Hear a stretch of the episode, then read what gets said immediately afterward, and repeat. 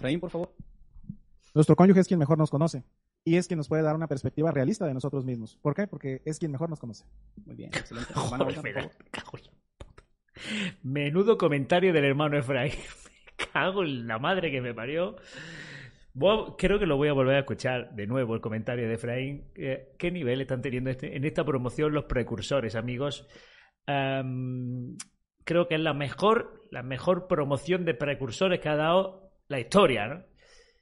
Nuestro cónyuge es la que mejor nos conoce. Por eso nos puede dar una buena perspectiva, porque es la que mejor nos conoce. Efraín, precursor. Creo que lo vamos a volver a escuchar. A ver. Ella disfrutar más de sus actividades. Excelente. Muy bien. Efraín, por favor. Aquí tenemos a Efraín. Nuestro cónyuge es quien mejor nos conoce. Y es quien nos puede dar una perspectiva realista de nosotros mismos. ¿Por qué? Porque es quien mejor nos conoce. Muy bien, excelente. Hermana Olga, por favor. Efraín, eh, Oscar. para reflexionar en, esa agenda que ella tenía y de esa Estas cualidades son especialmente útiles cuando nos enfrentamos a una situación donde alguien nos decepciona. Puede que las palabras o las acciones de otras personas nos roben la alegría. La tendencia humana, pues, es ofenderse, guardar resentimiento, sobre todo si creemos que se nos ha tratado de forma injusta o con falta de amor. Si, si, crees que te han tratado de forma injusta, pues te ofendes, claro. Puede ser incluso que hasta se nos haga es hablar con el ofensor, eh, que hasta lo evitemos a propósito. ¿Qué es lo que pudiera pasar? Bueno, agobiados por esos sentimientos negativos, algunos se han dado por vencidos. Han perdido la alegría, pero lo peor es que han dejado que su espiritualidad se dañe. Para no dejar que estas situaciones nos roben la alegría y nosotros podamos conservar a nuestras amistades, se requiere que despleguemos otras, otras cualidades. ¿Como cuáles? Saber escuchar a los demás, ser accesibles, ser adaptables y saber ceder. Y sobre esto, el ejemplo de Jesús nos deja una clara enseñanza. Él cedió cuando era oportuno y fue razonable cuando era necesario. A ver, eh, y esto lo vemos. Eh, creo que. A ver, eh, cuando los testigos de Jehová, es que me, me, me, resulta muy curioso que te den consejos para mantener las amistades. En plan de tienes que saber ceder, tienes que hacer esto, tienes que ser apacible, tienes que tal. En el mundo real no pasa. ¿Por qué? Porque al que le cae bien una persona le cae bien. Y al que le cae mal no tiene necesidad de disimular que le cae bien. Entonces, no tienes que ceder ante una persona que efectivamente no sería tu amigo en otras circunstancias si hubiera nacido fuera de la secta. Eh, no tienes que disimular que te cae bien por el simple hecho de ser hijo de un anciano y no querer mucho jaleo, querer promocionar en tu congregación, ¿no? Cuando eres amigo de alguien, todo eso te sale. Te sale, no hace falta que te lo diga nadie. Eh, y si te, me dice mi amigo, al que yo considero mi amigo, una cosa que me ofende, se lo digo, tío, ¿a qué, qué me has querido decir con esto? Y lo aclaramos. No hace falta eh, irme cabreado. Es verdad que muchas veces pueden surgir roces, pero si es tu amigo, le dices, tío, tío, estoy hoy que estoy con, el, con la mecha corta, súper irascible. Yo, mi amigo, muchas veces, eh, cuando me he pasado con ellos, le he pedido luego perdón, tío, perdóname, porque es que efectivamente ayer estuve yo de un gilipollas mm, supino y, la verdad es que dije cosas que, que me arrepiento. Y te perdona, y al igual que, en fin, que no, no necesitas que estén constantemente diciéndote cómo tienes que ser un buen amigo. Y esto pasa porque efectivamente en los testigos de Jehová no hay amistades reales. Están todas condicionadas porque tienes que pensar igual que tú, tampoco porque no tienes amigos fuera de la congregación porque está prohibido. Entonces te, te, están constantemente diciendo el verdadero amigo, el verdadero amigo perdona, el verdadero amigo cede, el verdadero amigo. Ya, ya, pero si tienes que constantemente perdonar, constantemente ceder, constantemente eh, eh, chuparle los pies a esa persona para que no se enfade contigo o al revés, por lo mismo no son amigos de verdad. Entonces, para que veamos que, que las amistades dentro de testigos de Jehová son una farsa. Están constantemente advirtiendo y constantemente diciendo consejos para que no os enfadéis. O sea, si es tu amigo de verdad, no hace falta que dé ese consejo. Pero aquí es que es constantemente, no, es que tenéis que hacer, es que tenéis que llevaros bien, no os peleéis. Parece eh, tu abuelo cuando eras pequeño. No os peleéis, no os peleéis, tío, déjame. Fíjense que la Atalaya, primero de enero del 2005, en la página 32 nos señala que si tan solo comiéramos juntos con la familia, eso genera una sensación de seguridad, confianza. Estoy viendo a ver si mi padre me llama para comer un día, o mi abuela. Y amor. Ahora, vamos a ver una escenificación Oh, y mientras usted medite en cómo mejoran su amistad como familia. Me encanta. Oye, amor, estuvo bien rica la cena. Gracias, corazón. A mí lo que más me gustó fue el postre. También. Eh, mi amor, muy rica la cena, o sea, anda que va a hacer la cena este, ¿sabes? En a mí, pero lo que yo más disfruté fue la compañía de ustedes. Sí, hemos estado muy ocupados, que hace mucho no nos juntamos. Pues deberíamos hacerlo más seguido. Estaría bien, pero la verdad esta semana para mí va a ser un poco complicada. Por ejemplo, mañana después del servicio quedé con la hermana Mari para hacer unos estudios. Me gustaría tener mi estudio personal. No, no, bueno, a ver, si son estudios y cosas así, sí puede faltar. Ahora, lo que no puede faltar es por cuestión de trabajo, te imaginas, ¿no? Es que tengo que hacer unos trabajos, tengo que entregar un informe. ¿Estás segura de que quieres eh, poner a tu familia en segundo lugar antes de hacer este informe del trabajo. No tienes demasiado tiempo en el trabajo y ahora no, es que eh, no puedo venir mañana porque después del servicio tengo que hacer más eh, cosas de testigo y luego también he quedado con otros testigos para seguir haciendo cosas de testigo. Así que eh, no puedo, mamá. Bueno, no, no pasa nada. Ya en el paraíso en el paraíso ya se abrirán nuevos rollos, habrá que seguir predicando y ya no sé, pero bueno, en algún momento de la eternidad tendremos tiempo para cenar algún día. Además, me toca una asignación, así que debo ir a ensayarla. Yo mañana voy a hacer unas revisitas y en esta semana a ver si alguno dice, a ver si alguno dice algo de, provecho. O sea, quiero decir, alguno dice tengo que trabajar, tengo que cuidar a unos niños, tengo que darle de comer a unos animalitos hambrientos, yo que sé, algo que no sea labores testigiles. Para apoyarnos en nuestras metas. Qué bueno. Yo mañana después de la predicación voy a apoyar a una hermana en hacer algunas revisitas. En la tarde voy a ir a casa de mi mamá. Le voy a pues ayudar. Si la va a apoyar a hacer revisitas, chica predicando. Dice, después de la predicación voy a hacer revisitas. Pues eso es predicar, joder. quiero decir, mm, Claro, a lo mejor ella entiende por predicar ponerse en el carrito y, ver la vida pasar. Pero, vamos, yo entendía que, por ejemplo, si decía, mira, vamos a predicar y luego hacemos revisita, ¿vale? Pues si vamos, tenemos planeado salir dos horas o dos horas y media, eh, cuando llevemos una hora y media nos vamos del territorio y nos vamos a la revisita, pero eso es predicar, no estás dejando de predicar. Después de predicar, tengo que ir a casa del hermano coordinador a limpiarle los, eh, los platos. Porque... Aparte quiero lavar algo de ropa. Amor, ¿puedes ir por mí a casa de mi mamá? Pues sí me gustaría, amor. Solamente que después de mi trabajo pasaré a hacer una visita de pastoreo y de ahí pasaré a casa de los hermanos a dejarles algunas publicaciones. Así que se me complica. Y ya no vas a poder reparar mi escritorio. Ya me resulta incómodo estudiar así. Es cierto, se me había olvidado, hija. ¿Te parece que lo hagamos el lunes? Bueno, este hombre tiene problemas de edición y de, y de dinámica con el micro porque se le satura demasiado. Creo que hay cosas muy importantes que estamos dejando a un lado. Bueno, Lini, estamos haciendo cosas importantes, estamos enfocados en actividades espirituales. Sí, pero también me gusta pasar tiempo con ustedes. Actividades espirituales que es predicar. O sea, eh, podrían decir, estamos enfocados en hacer, en amar al prójimo, en hacer el bien, en preguntarle a los hermanos, ¿qué te pasa? ¿Necesitas dinero? ¿Necesitas comida? ¿Necesitas medicamentos? Salir, eh, conocer, simplemente hablar con gente del territorio, a ver qué inquietudes tienen. No. Para ellos, lo espiritual es meramente dejar publicaciones de la secta. O sea, cuando a un testigo de Jehová le dice tienes que cuidar tu espiritualidad es estás dejando pocas publicaciones o estás enseñando pocos vídeos. Nadie ha dicho voy a meditar o mañana voy a encerrarme en mi dormitorio a, a orar o a replantearme mi vida o a ponerme una meta, no sé, a pensar. Nadie ha dicho eso. Todo el mundo está predicando y voy a acompañar a no sé quién, y voy a predicar, y voy a dejarle unos libros a no sé quién, y unos tratados y unos folletos a no sé cuánto. ¿Eso es cultivar tu espiritualidad? Perdona, eres un comercial.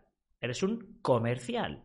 Y no pasa nada por decirlo. Eso tiene que ser una alegría, tío, porque eh, creo que esa gente tiene que ver los programas de televisión con el mando en la, en la mano, con el mando en la mano para darle rápido, para pasarlo. Eso es lo que hacía mi padre. Cuando salía una escena por escena erótica ni muchísimo menos. Cuando salía un beso más largo de la cuenta, o cuando salía una mano subiendo o bajando a, un sitio que no fuera el, costillar.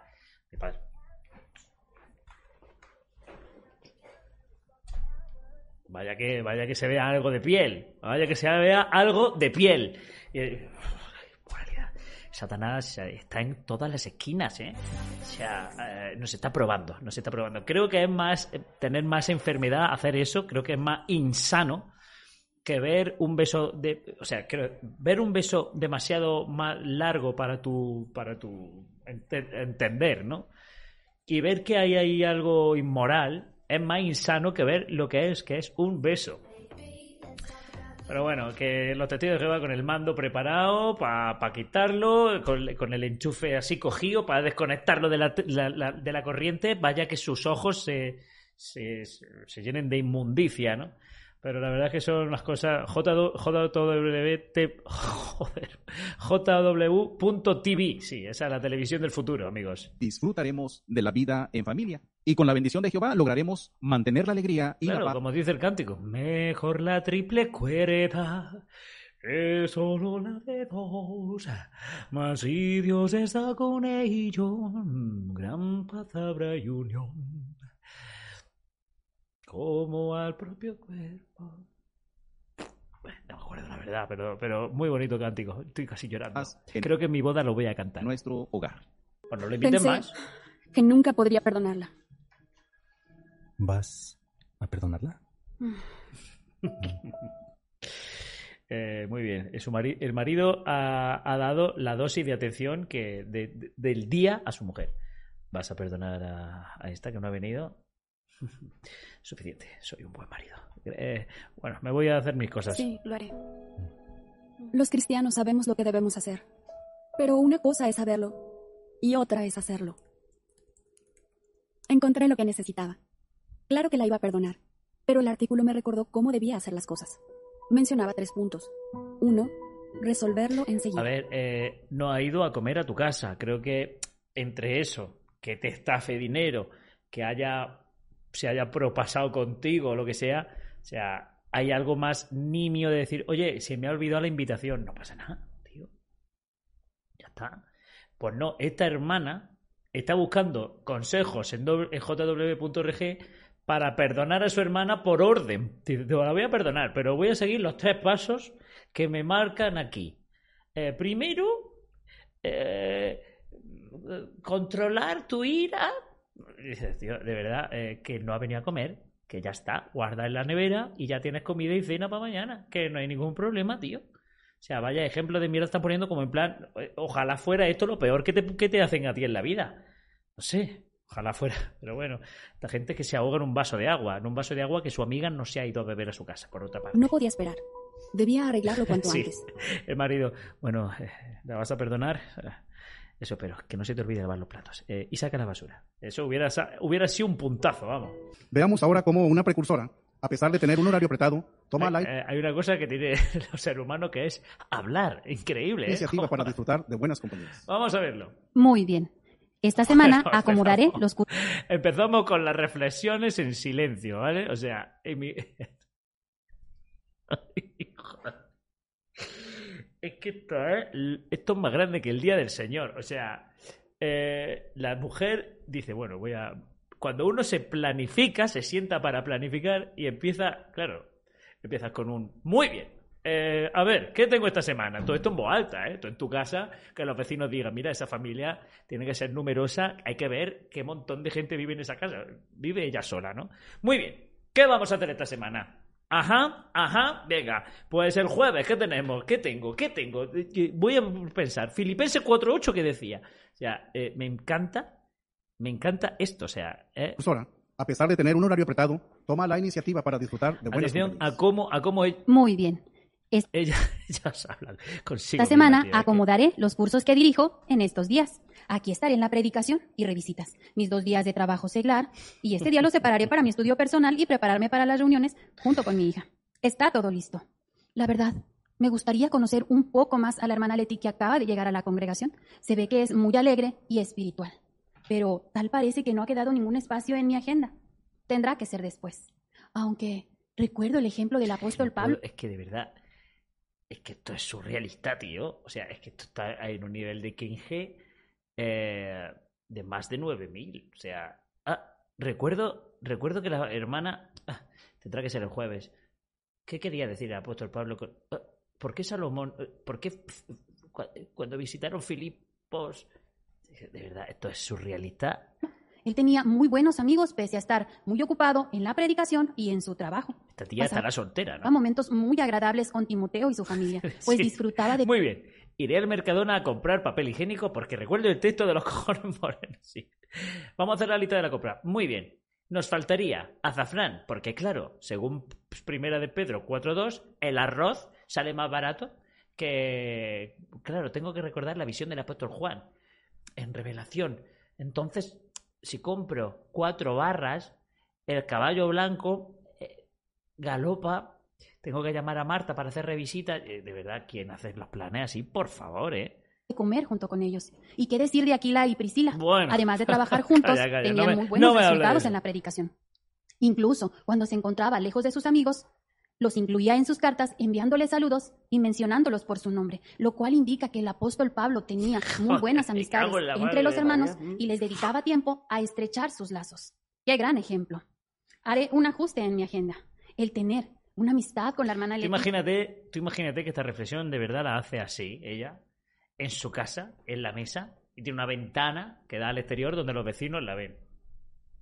Hablando a una pared. Y la, y la mujer.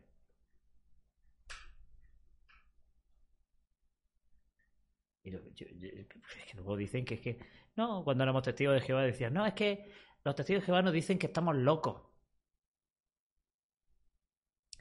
Hombre, yo no digo eso, pero un profesional lo mismo, sí. me dará la que- felicidad que proviene de Jehová. Mm, haré las revisitas al mediodía. Me queda la tarde para prepararme para la reunión y esta mañana la dedicaré a mi estudio personal.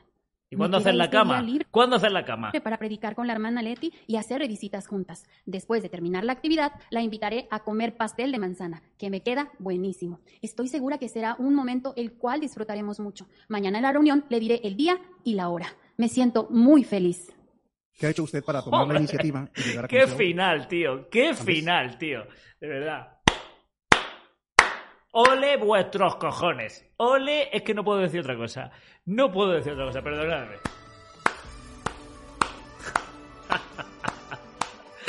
Ole vuestros huevos, sí señor. El que ha guionizado esto es Dios. Hojas blancas, eres el mejor, Dios te bendiga. Gracias por ese apoyo. Me lo guardo para la habitación encantada. Gracias, gracias. Madre mía de mi vida y de corazón. Esto es lo más grande que han visto mis ojos. O sea, voy a hacer un pastel que me quede muy bien. ¡Qué feliz soy! Gracias, hermano. Es que está siendo. Está siendo mucho mejor de lo que yo me esperaba al ver esto, tío. O sea, eh, me. No, no, no puedo, no, no tengo palabras. De verdad, me habéis secado el cerebro. Gracias, hojas blancas. Gracias por ese apoyo. Me estáis secando el cerebro. Sois peor que, que, que, que la droga más dura que, que exista, tío. Es que quiero volver a ver ese momentazo, tío. Momentazo. Soy, soy feliz. Es como- Soy feliz. Soy feliz. De los Simpsons, ¿no? Queda buenísimo. Estoy segura que será un momento el cual disfrutaremos mucho. Mañana en la reunión le diré el día y la hora. Me siento muy feliz. ¿Qué ha hecho usted? Soy feliz. Lo he dicho, lo he dicho bien claro, ¿no? ¡Ay, qué feliz soy! ¡Ay, qué feliz! Es que me parece. Esto está siendo Para impresionante. tomar la luego, iniciativa ¿eh? y llegar a conocer a otros.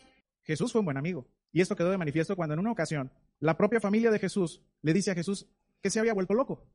¿Qué hicieron sus amigos? Estuvieron allí para que apoyar. tenía cojones. O sea, si nos paramos a analizar esa, esa circunstancia de que la propia familia, la propia familia de Jesús decía que estaba loco porque él se proclamaba el Mesías. Y hombre, yo lo he dicho muchas veces, lo dijo en la fumada de la Biblia, que siempre está bien darle un repasito, a pesar de que, bueno, la edición no es la mejor y todo esto, pero son interesantes esos puntos, ¿no? La propia familia decía que Jesús estaba loco porque él se catalogaba como el Mesías y la familia lo, desestimaba, ¿no? Y bueno, que, te- lo digan tu hermano, vale, pero que lo diga María, su madre, que le diga a la gente, este está loco, este no es el Mesías. Pues si no es el Mesías, hija, ¿cómo lo has engendrado? Sé, eh, me parece un poco... mucho vacilar de que tú eres la Virgen y que lo has engendrado sin padre y ahora dices que no, que no es el Mesías.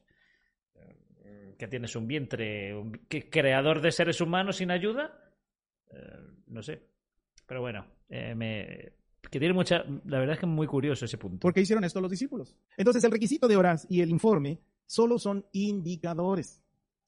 Por eso de Sí, ahora en adelante cuando no, usted... Indicadores no, no me jodas porque eso es mentira. Eso es un trauma para todos. Y a mí mi padre, es que nunca se me va a olvidar, el mes que me iba a bautizar que hice seis horas, me dijo con seis horas no te bautizas. Y yo estuve llorando esa noche y la otra, porque, porque no había salido a predicar. Y es un indicador no de, de la zona del territorio, es un indicador de tu espiritualidad el informe. ¿Qué me está contando? Es que está, está quitándole un peso al informe que hemos tenido todos, de decir, no, no os preocupéis que es una manera de controlar el territorio. Una mierda. Una mierda. Que de verdad me, me, me... no puedo concentrarme por estar viendo su cabeza. Es, es hipnótico.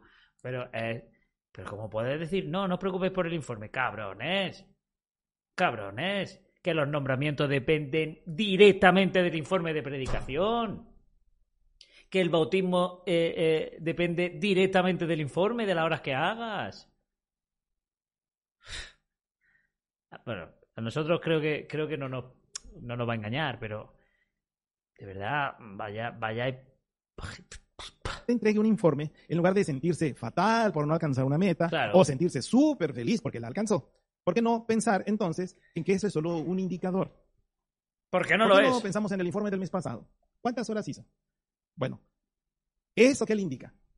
Vale, ¿eso dónde, dónde coño está en la Biblia? O sea, ¿dónde está en la Biblia lo de los indicadores de, horas? O que Jesús recomendara, o un apóstol recomendara, oye, pues en el futuro, en vez de, contar la paradoja eh, y un ejemplo que habéis tomado vosotros como una profecía del esclavo, eh, ¿por qué, yo qué sé, como, como tomáis lo que os da la gana, en plan de decir, bueno, vamos a ver qué texto podemos usar para que para justificar lo del informe de horas. No sé, algún texto sacado de contexto, es que ni así. Es que ni así.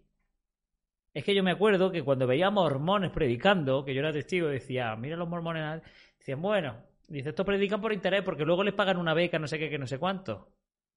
Tío, ¿y tú no lo haces por interés, cabrones? Es fundamental que tengamos una buena rutina de estudio y meditación. ¿Qué es rutina? Bueno, rutina es algo que se, hace... Según la obra perspicacia, claro.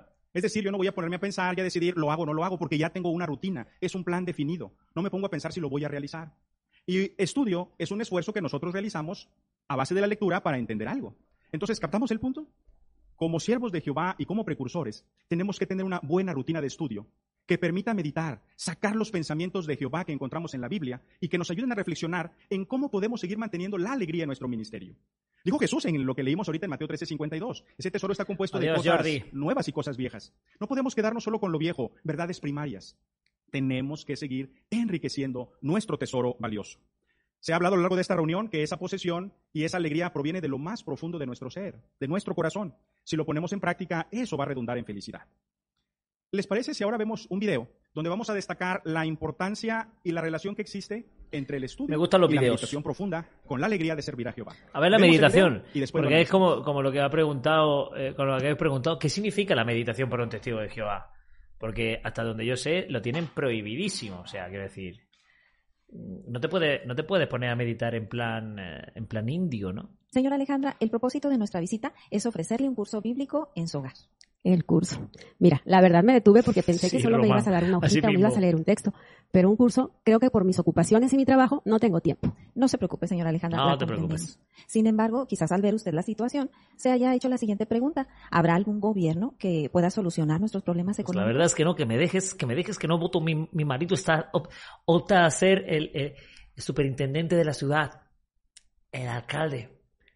Váyase. Váyase. Voy a parar. Me voy a beber el chupito que ha dicho antes, que habéis dicho antes por ahí, lo de los beats. Pero el chupito no, la cerveza. ¿Qué le parece si el domingo, como a las 11 de la mañana, le muestro lo que dice la Biblia? El domingo me parece bien. Te puedo dedicar algunos minutos. Muy bien, pues el domingo estaremos por aquí. Que pasen un excelente día. Gracias igualmente. ¿Qué diferentes resultados podemos obtener en el ministerio? Por ello, queremos preguntarles. Gracias, Laura. Bien, el de casa gracias por haberte conectado. del precursor? ¿Livni? Dice, así éramos todos. Pues yo nunca era así. O sea, yo nunca he sido tan eficaz en el ministerio. Siempre mi presentación ha sido. Hola, buenos días. Estamos visitando a todos los vecinos dejándole esta revista y esta es para usted. Adiós. Revista. Y encima hacía la trampa, la vieja trampa de poner la atalaya. Y aquí dentro, después de pasar la primera hoja, le metía la despertar y me apuntaba dos. El truco del almendruco. ¿Cuánta gente ha dicho eso? Más receptiva a escuchar y a seguir la conversación. La amabilidad y el entusiasmo que demostraron tuvo un buen efecto en el amo de casa. Domingo a las 8 de la mañana me viene muy bien. ¿Podemos comentar, seguramente tuvo mucha influencia el que el precursor llevaba un objetivo, ofrecer un curso bíblico. Entonces no dejó que en este caso la circunstancia la desanimara, ella siguió con su objetivo, estableció un terreno común y aunque no logró establecer el curso bíblico, sí consiguió una revisita. Así es, muy bien. Hermana de Rango. Revista dentro de revista no falla. de las precursoras, que el amo de casa hasta le dijo, pensé que me iban a dar un papelito. O sea, las precursoras pudieron darse cuenta que la señora no era tan ajena al mensaje. Exactamente. Pensaba que me ibas a dar por culo. En ofrecerle un curso bíblico. Por eso, la siguiente pregunta es, ¿por qué da buenos resultados ofrecer cursos bíblicos siempre que podamos? Veo, veo que ha comprado usted papel higiénico de una sola capa. Sí, porque mi ano es demasiado sensible y dos capas irresistible de dolor. Entiendo. ¿Habrá alguna vez algún, algún reino que haga que nos limpiemos el culo y que no suframos dolor? Pues eso es lo que me pregunto todas las mañanas, hermana. De hecho, me meto en la ducha para no tener que limpiarme el culo con ese papel higiénico. ¡Qué dolor! Pues sí, pues fíjese lo que dice la Biblia de su ano. Ah, ¿quiere que le hable de su ano el próximo domingo? Sí, por favor, uh, revisita. Hay que ser observadores, hermano. Si vemos que anda como si fuera un alicate, ya sabemos que esa mujer eh, le podemos meter mano por el papel higiénico. Jesús amando a Jehová, llamando a la gente, le permitió aguantar los sufrimientos por el gozo que fue puesto delante de él. Aguantó un madero de tormento, pero mantuvo la alegría aunque estaba sufriendo por determinados periodos de su vida. Así nos va a suceder a nosotros si nos centramos en nuestro amor por Jehová. Jesús mantuvo la alegría en el, madero de... Jesús mantuvo la alegría en el madero de tormento, acabo de decir. A ver. De que usted va a servir porque ama a Jehová y porque ama a la gente. Teniendo bien claros esos objetivos, fíjese todo lo que va a conseguir. Jesús amando a Jehová, llamando a la gente, le permitió aguantar los sufrimientos por el gozo que fue puesto delante de él. Aguantó un madero de tormento. Pero bueno, ¿cómo puede decir eso? Sí, sí, Jesús, de hecho, eh, no paraba de quejarse. De hecho, él decía, aparte de mí este cáliz, o sea, no quería pasar por ahí, él no quería hacerlo.